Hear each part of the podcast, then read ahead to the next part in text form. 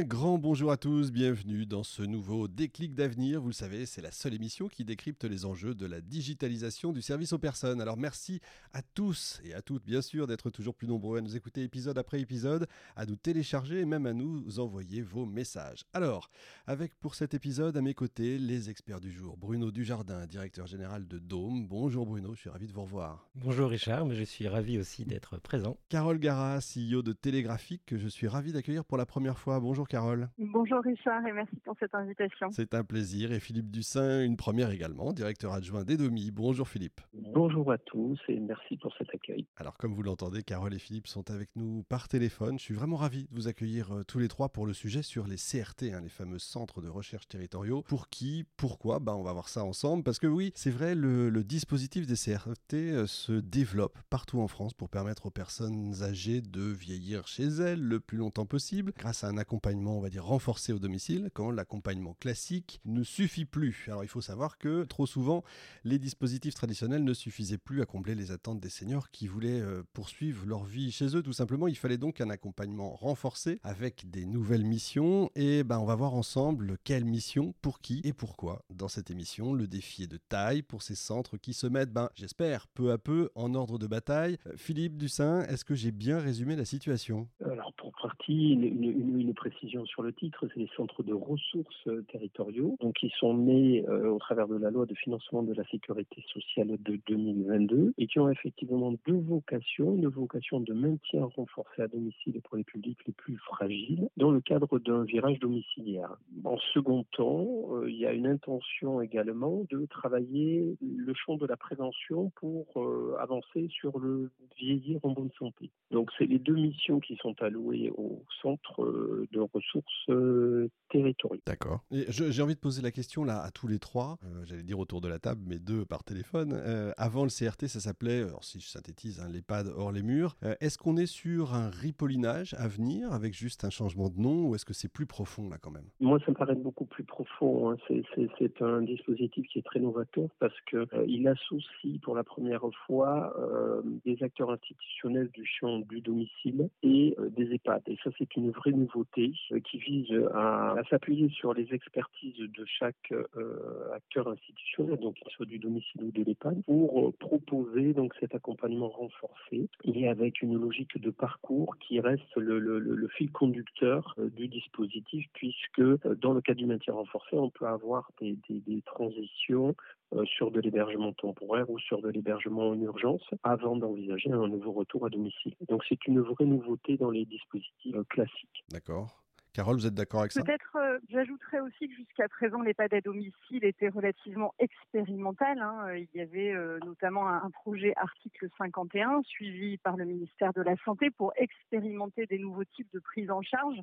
Et aujourd'hui, avec les CRT, on est réellement dans l'entrée dans le droit commun de ce type de dispositif. Donc c'est une bonne nouvelle. La France a prévu de créer 500 centres d'ici euh, d'ici trois ans. Voilà, on sait que ça ne suffira pas évidemment pour prendre en charge toutes les personnes du territoire qui auraient besoin d'un dispositif renforcé pour ne pas euh, rentrer en institution, pour ne pas partir en EHPAD et pouvoir rester à domicile. Mais c'est déjà euh, un début. Bruno, vous êtes d'accord aussi? Oui, oui, je, je confirme euh, cette, euh, cette intention vraiment de, de pérenniser complètement le dispositif. Et moi, ce que j'y vois comme avantage, c'est vraiment le lien entre le médico-social et le sanitaire. Et je pense qu'il y, a, voilà, il y a certaines barrières là, qui sont en train d'être levées et qui vont permettre de répondre beaucoup mieux aux besoins des, des personnes accompagnées. Oui, mais tout ça, c'est une promesse qui date de 2021. On est en 2023. Ça- on en est où là concrètement? Parce que vous me dites ça va, ça va, ça va, mais euh, ça va se faire, mais ça se fait vraiment Alors, je vais laisser peut-être euh, Philippe euh, vous répondre plus précisément, mais oui, on le voit sur le terrain et, c'est accompagné de financement, parce que toujours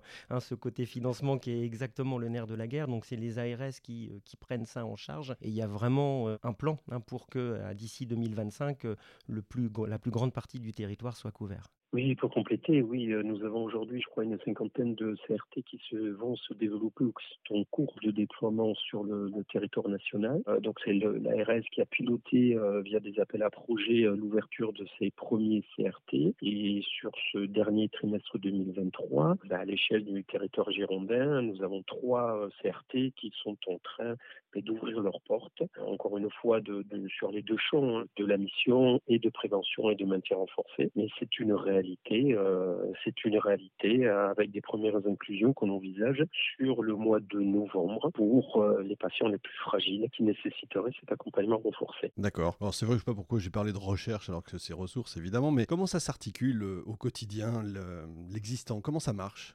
D'abord c'est un centre physique alors, par essence, on va être plutôt appelé à aller au domicile. Mais l'architecture, elle repose sur, euh, nous concernant, euh, trois partenariats. Euh, nous avons une équipe d'appui qui est composée par nos psychologues, ergothérapeutes qui sont déjà au sein de notre service autonomie à domicile. Cette équipe donc d'appui va aller accompagner via une expertise, via une évaluation, via un accompagnement, donc les publics les plus fragiles et les aidants. Cette équipe va être accompagnée d'une équipe mobile d'intervention. Elle va être composée de professionnels euh, du champ médico-social, euh, comme des aides-soignants, ou des accompagnants éducatifs et sociaux qui auront vocation à intervenir sur des périodes euh, journalières qui ne sont pas couvertes par les interventions classiques euh, des infirmiers libéraux ou des services de soins infirmiers à domicile, euh, essentiellement sur les demi-journées, de midi à 16 heures, et nous envisageons, nous, des interventions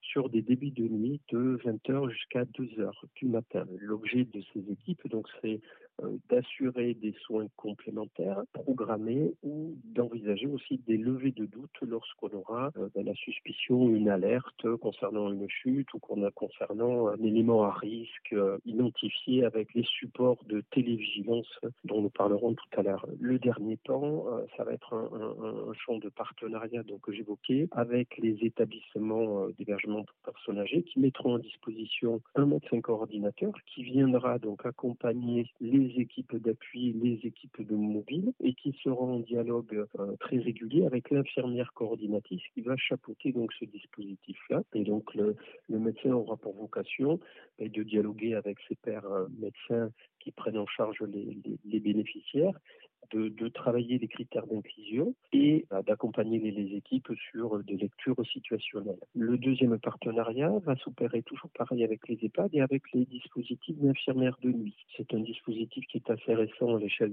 bordelaise, dont sa mise en œuvre, hein, puisqu'il y avait déjà un passif avec les, centres euh. Mais euh, en l'occurrence, on a aujourd'hui euh, des infirmières de nuit qui œuvrent au niveau des différents EHPAD de la ville de Bordeaux et qui auront vocation à accompagner nos équipes mobiles pour une réassurance, pour une analyse ou un soutien à la lecture des situations et qui pourront orienter euh, pour une sollicitation du 15 si nécessaire. Donc c'est ce grand principe-là et c'est ces dispositifs-là qui vont être euh, voilà, mis en œuvre pour accompagner les, publics les plus fragiles et, leurs euh, et leurs aidants. D'accord, je comprends. Alors dans, dans l'émission, on a, si j'ose dire, toute la chaîne de valeur hein, du, terrain au logiciel de reporting. Est-ce que le plus difficile, là je vais peut-être m'adresser à Carole du coup, c'est pas la formation de ces personnels-là à ces nouveaux outils qui vont arriver ben, Les personnels voient assez vite durant les formations euh, l'apport des nouveaux outils. Euh, on, vient de l'évoquer, hein, l'accompagnement euh, en maintien à domicile renforcé, il est évidemment principalement humain. On a parlé de coordination, d'heures humaines, de visites à domicile, d'astreinte, mais on, on, a affaire à des personnes qui sont en perte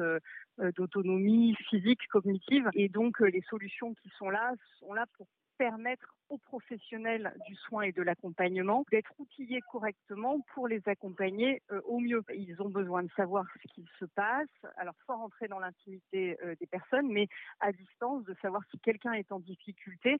Et donc, il y a tout un volant euh, de, sécurisation des personnes grâce à des solutions connectées avec des capteurs et de l'analyse de données un volant de prévention aussi parce qu'il faut permettre aux professionnels de détecter par exemple une dégradation d'état de santé, quelqu'un qu'on doit revoir en, rendez-vous médical, et puis tout le volant euh, information et coordination. Tous ces outils, ils sont très vite utilisés au quotidien. Les infirmières coordinatrices se connectent tous les matins sur, euh, par exemple, euh, l'extranet euh, télégraphique. Et donc, voilà, les outils sont appropriés et, la formation se, passe très bien.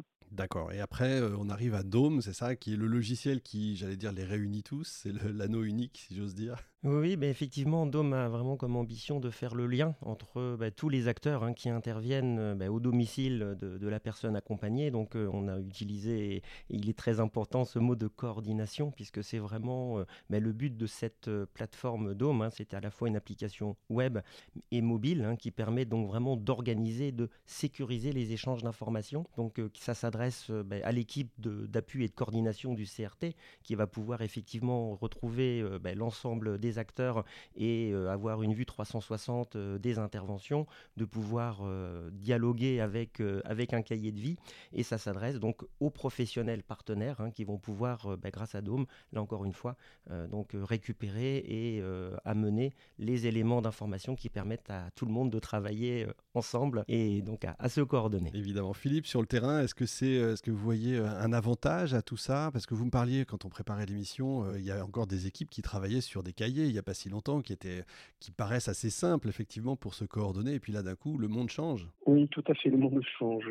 Oui, le sujet de la dématérialisation, c'est un sujet qui est prégnant chez nous et sur lequel nous essayons de travailler pour améliorer cet accompagnement euh, auprès de nos publics. Il est pas neutre parce que euh, nécessite donc une certaine agilité par rapport à, la maîtrise des outils. Il appelle aussi à, d'autres approches, euh, notamment sur les outils de télévigilance là qui ont été évoqués, sur les éléments prédictifs aussi, sur ce côté de monitoring donc de nos bénéficiaires. Donc ça, c'est un regard et une approche un petit peu différente qui, associée à la question de, la technologie, n'est pas, n'est pas innée. Et appelle effectivement à un travail préparatoire de sensibilisation ben, des différents euh, professionnels qui seront amenés à accompagner les publics et le deuxième sujet aussi sur lequel on a, un, point de vigilance, c'est cette question de coordination et de partage d'informations avec un volet sécuritaire qui est très important pour nous. Et ce partage d'informations, il est, comme on l'évoquait tout à l'heure, lié à la dissociation des acteurs, entre guillemets, c'est-à-dire qu'on va devoir travailler avec des acteurs qui ne seront pas sur nos mêmes sites, je pense aux médecins coordinateurs. Il y a un sujet de temporalité, puisqu'on aura les infirmières de nuit qui auront pour vocation un exercice de nuit. Donc il faut qu'on ait un outil qui rapproche tout le monde, euh, avec un partage d'informations qui soit structuré, qui soit sécurisé, et avec une construction d'un langage commun, puisque, encore une fois, même si les acteurs ont cette culture médico-sociale, ils s'opèrent dans des structures euh, différentes à l'heure actuelle, et il y a un vrai enjeu de de cohérence dans la lecture et dans le langage. J'imagine que ça, c'est. Euh, on a déjà parlé hein, avec Bruno dans une émission précédente de la, comment dire, la sécurisation de ces données qui sont extrêmement importantes, puisque là, ça touche vraiment à la personne et à tout ce qu'elle est et à tout ce qu'elle va devenir. Mais euh, je suppose que tout ça a été travaillé euh, en amont, en aval. Oui, déjà, il y a effectivement un cadre bah, législatif. Hein, c'est donc le respect du RGPD, le Ségur du numérique aussi, qui a donc mis des normes hein, donc, sur les échanges d'informations, le fait de de s'appuyer sur un DUI, donc le dossier euh, de l'usager informatisé, donc euh, sur lequel euh, évidemment nous on s'appuie au niveau de Dome. Hein, le but n'étant pas d'aller ressaisir l'information, mais au contraire hein, d'aller l'utiliser et, d'organiser le partage d'informations. Et c'est là où encore ça renforce vraiment le rôle d'un CRT, parce que justement c'est ben, les coordinateurs du CRT qui vont donner ou pas l'accès à un certain nombre d'éléments d'information en fonction d'un profil, en fonction du rôle de chacun des professionnels sur le dossier et donc euh, ce gage d'apporter euh, à la fois donc euh, un suivi, mais de s'assurer que ça se fait en toute sécurité avec le consentement du bénéficiaire et, le rôle des aidants sur lequel on va certainement un petit peu revenir également. Oui, bien sûr. Et bah, justement, ce rôle des aidants, c'est toujours l'humain hein, qui est là. S'ils ne remplissent pas le, document numérique, ça ne marchera pas. Hein. De toute façon, il faut que ce soit eux qui, le remplissent. Carole, ça fait 10 ans, je crois, que Télégraphique existe. Vous avez noté des évolutions dans les usages, les demandes à la fois des personnels soignants et des clients finaux euh, Oui, la création de, de, Télégraphie qui était concomitante avec le lancement de la filière Silver Economy en France, à l'époque par les ministres Delaunay et Montebourg. Et c'est vrai qu'un long chemin a été parcouru euh, depuis. Je dirais que durant les premières années, euh, il a fallu mettre en place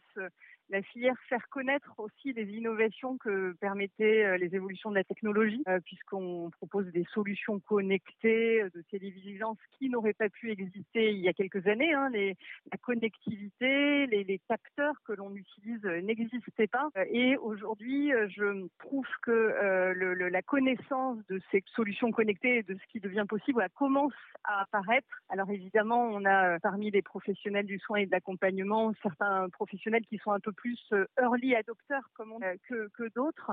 mais voilà, on sent que la période de Covid notamment et, et, la prise en considération du fait qu'il faut changer les modes de prise en charge, toujours mieux prendre en charge euh, les personnes, améliorer leur confort de vie, toujours mieux outiller les personnels euh, pour euh, la qualité de vie au travail de tous ces professionnels de, de ces métiers en, en, tension du soin et de l'accompagnement. Bah, tout ça, ça fait qu'aujourd'hui, l'émergence des solutions connectées démarre. Je pense que ce n'est que le début. Je pense que ça s'accélérera dans les prochaines années, ne serait-ce que parce qu'on en aura encore plus besoin avec le vieillissement accéléré des populations les plus âgées. Mais on sent une maturation du marché depuis, allez, maintenant 3-4 ans. D'accord. Euh, Philippe, vous êtes d'accord avec ça sur le, sur le terrain, justement? Est-ce que les, les, personnels le prennent comme une aide ou comme une contrainte? Ou les deux? Je crois qu'on a passé le seuil de la contrainte. Le Covid a été un accélérateur de changement à ce niveau-là. Et que ce soit aujourd'hui dans les espaces de dialogue euh, virtualisés qu'on essaie de développer, on voit une appétence des professionnels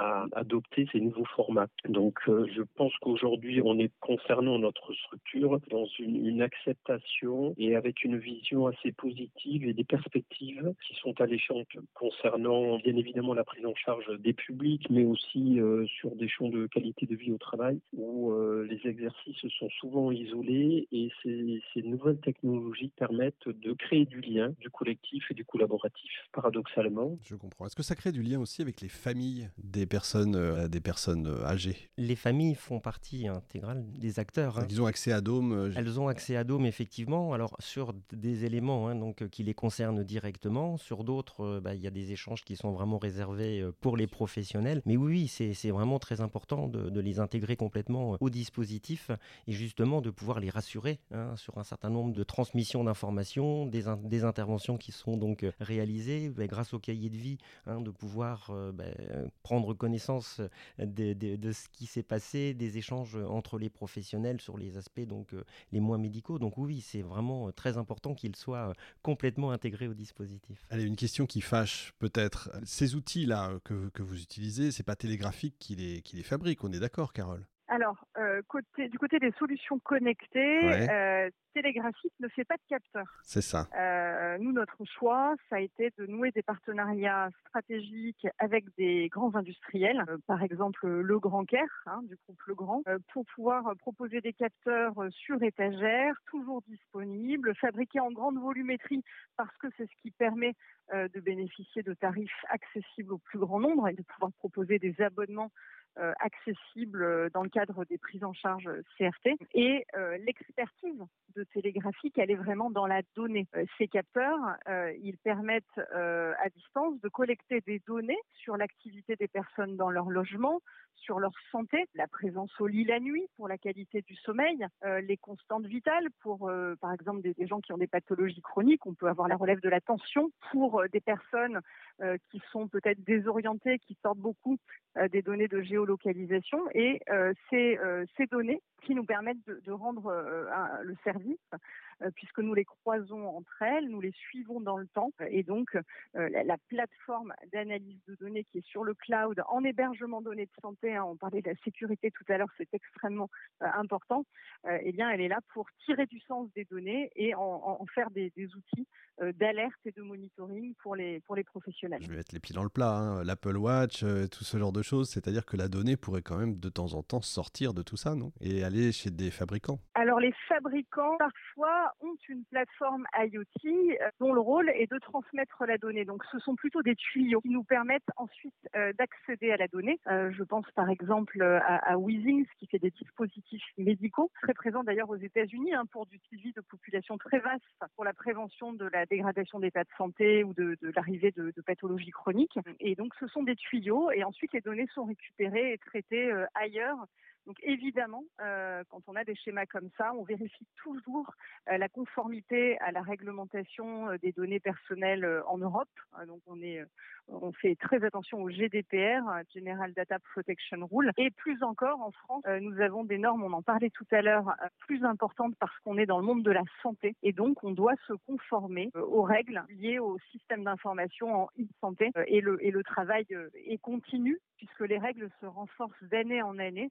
Euh, et on pense que c'est une, très bonne chose pour assurer une, sécurité de, ces données et un bon traitement. Je suis d'accord, fallait en parler. Bruno Oui, je complète les propos de Carole sur effectivement le tuyau hein, qui est d'ailleurs euh, a été euh, mis en lien entre Télégraphique et le portail Dôme pour que justement on puisse récupérer bah, par exemple les alertes ou une partie d'entre elles qui ont été générées par les outils télégraphiques et les mettre à disposition bah, des coordinateurs du CRT et des autres professionnels. Donc ce qui permet vraiment là pour les professionnels hein, d'avoir euh, une continuité dans leur outil de gestion, de ne pas être obligé d'ouvrir euh, deux ou trois portails, de se réidentifier à chaque fois directement à partir du dossier patient. On va pouvoir euh, à la fois suivre donc les prises en charge et s'il y a une alerte qui a été générée depuis l'outil de, télégraphique, de pouvoir en prendre connaissance et automatiquement de se connecter sur, sur l'extranet. L'expérience utilisateur hein, pour les personnels, c'est extrêmement important et on le rappelle, j'avais déjà dit dans l'émission d'avant, mais c'est vrai qu'un cahier sur lequel on note est beaucoup moins sécurisé que euh, les, tous les systèmes numériques qu'on peut avoir aujourd'hui,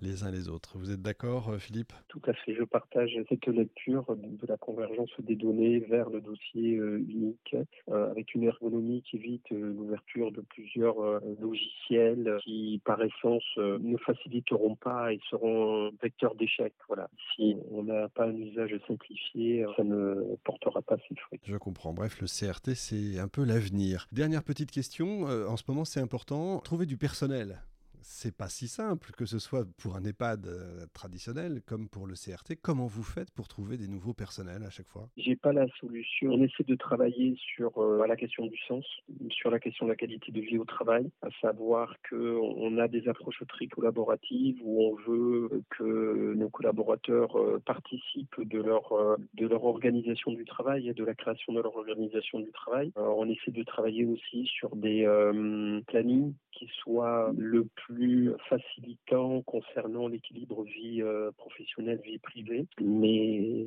c'est euh, voilà des pistes qui ne sont malheureusement pas suffisantes au regard euh, voilà de la pénurie qu'on rencontre sur ce secteur d'activité, sur l'ensemble du secteur ou du champ médico-social, avec des craintes concernant un vivier qui semble ne plus être présent et avec des vocations qui ne naissent pas chez les jeunes à l'heure actuelle sur ces métiers du lien. Je comprends. Bon, en tout cas, on croise les doigts. Euh, vous êtes euh, tous là, euh, autour, à la fois autour de la table et au téléphone. L'avenir, parce que ça va nous arriver à tous. Hein. On va tous vieillir, c'est comme ça. Merci beaucoup, vous êtes formidables. Merci Carole, merci également à vous, Bruno et Philippe. Fin de ce numéro de Déclic d'avenir. On se donne rendez-vous au prochain épisode, évidemment, toujours avec plaisir et avec, comme chaque fois, je le dis, une pensée pour toutes ces personnes qui œuvrent chaque jour au domicile. Salut à tous.